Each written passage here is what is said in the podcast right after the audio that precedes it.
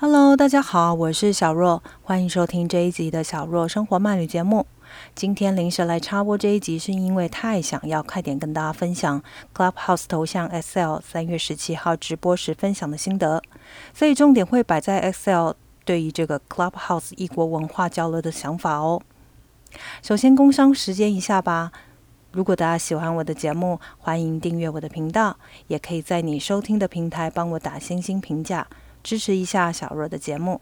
除了我的 Podcast 频道之外呢，也可以追踪我的粉丝团 Telegram，或是上我的网站看文章。只要 Google 搜寻我的名称“小若生活慢旅”，或是输入网址 stillcarol 点 tw，都可以找得到我。而最近很夯的 Clubhouse 我也有哦。那我的 ID 是 Still Caroly，你也可以打小若搜寻看看，或者到我这一集的介绍页面去找，有一个链接可以直接连接过去。好，那我们就开始今天这一集节目喽。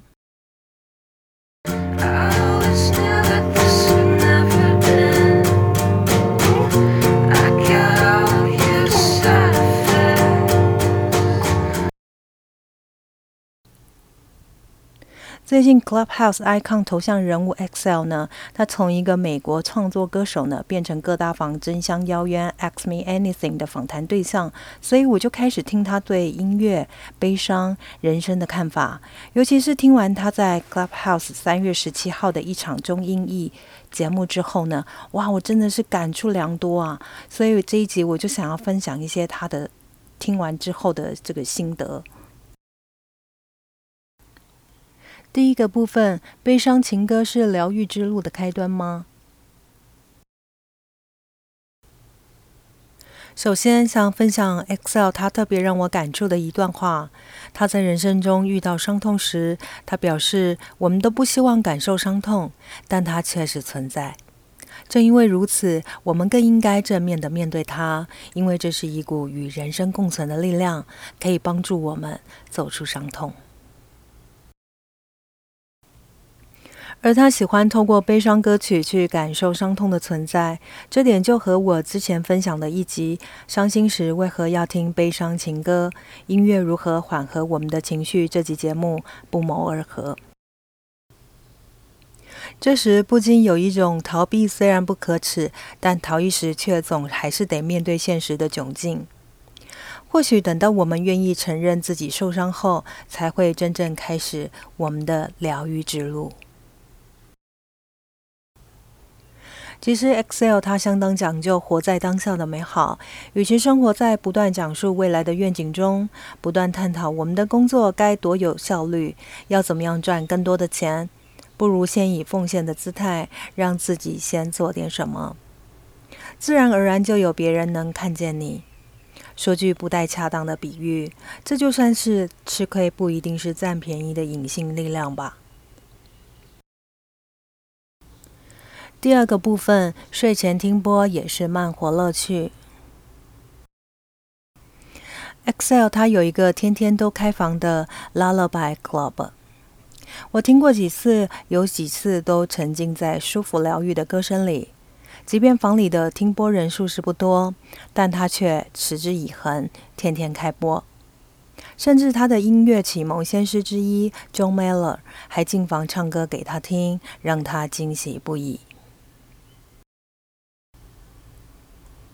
在这个每晚小声说话、安静听歌的夜晚，他天天开房当主持人。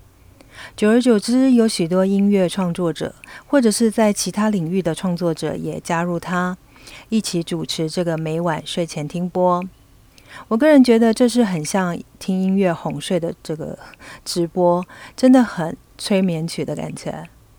而且他们都很会唱这个适合夜晚聆听的歌曲，陪伴大家入眠。这个部分其实就代表了，原来你先做了什么事，慢慢的就会有更多人看见你、认同你，进而加入你的世界，变成你我他的世界，形成一个慢慢感受夜变得安静的慢活感，让平常奔波忙碌的我们有一抹安静的时刻，感受不太吵的声音魅力。既然讲到声音魅力，就来聊聊第三个部分。第三个部分，Clubhouse 最具魅力的原因。根据 Excel 好友表示，他原先是一个每天忙碌着创作歌曲的音乐工作者。成为 Clubhouse 头像之后呢，他开始忙碌着受邀出现在各种领域的房间，进而有更多人认识他，了解他的理念，听见他的好声音，感知他的作品。这也是他始料未及的发展状况。他作为第三文化的孩子，也是一个疗愈系的创作歌手。他的心很暖，思想很有深度，也颇有同理心，不由得打心底喜欢他。他也谈到在 Clubhouse 的交流心得，让我觉得深有同感。我大概解读如下：在 Clubhouse 交流，你是谁并不重要，谁认识你、认同你才更为关键。因为在这里，人人皆为平等。你就算在其他社群拥有众多的粉丝，到这里之后，bio 写的再好，也需要从零开始累积，并交流想法之后，才能让别人知道你是谁。这才是 Clubhouse 最具魅力的所在。讲到这里，你也可以 follow Excel 的 Clubhouse ID。那你可以在我的介绍页面看到它的连接，我会把它放在上面。第四个部分，声音直播交流的重要价值。像我曾经在中国大陆的红豆 Kila Kila、麻花交友、喜马拉雅声音直播平台播过好多年。知道经营一个跨领域的陌生社群，不像 Facebook、Instagram，可以很快的将你熟识的朋友拉拢聚集于此。这是所有人脉在此通通归零，重新开始的时候。所以这是很挑战的陌生领域。当然，除非你拥有很多同温层的朋友一起在 Clubhouse 交流，但是要走进异温层，需要更多的勇气跟挑战。想让别人与你以身交流，你得拿出点本事。这些不一定是干货，不一定要言之有物，而是是否能够成为真正真诚互动的有趣灵魂。当别人觉得你值得了，彼此能够激荡出火花，就会变成很有价值的事情。最后，我想说的是，Clubhouse 会不会继续火红下去，我并不知道。但热爱从声音感知他人的心从来没有变过。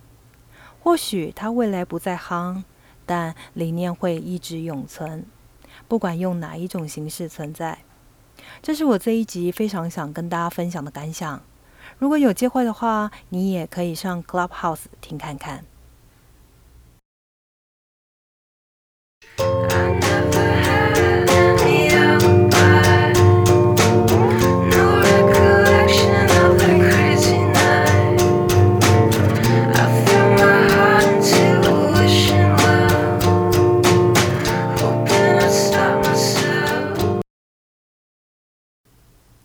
好的，那么这一集节目就快速的到这边告一个段落啦。希望这一集也能够引起你的共鸣，尤其是对我们这些创作者来说，就是常常创作是一个非常孤独的事情。我们也需要在不同的文化中去交流，才会有更多的灵感持续创作。所以我很喜欢听 Clubhouse，常常听到不同领域人士的分享，都觉得非常有收获。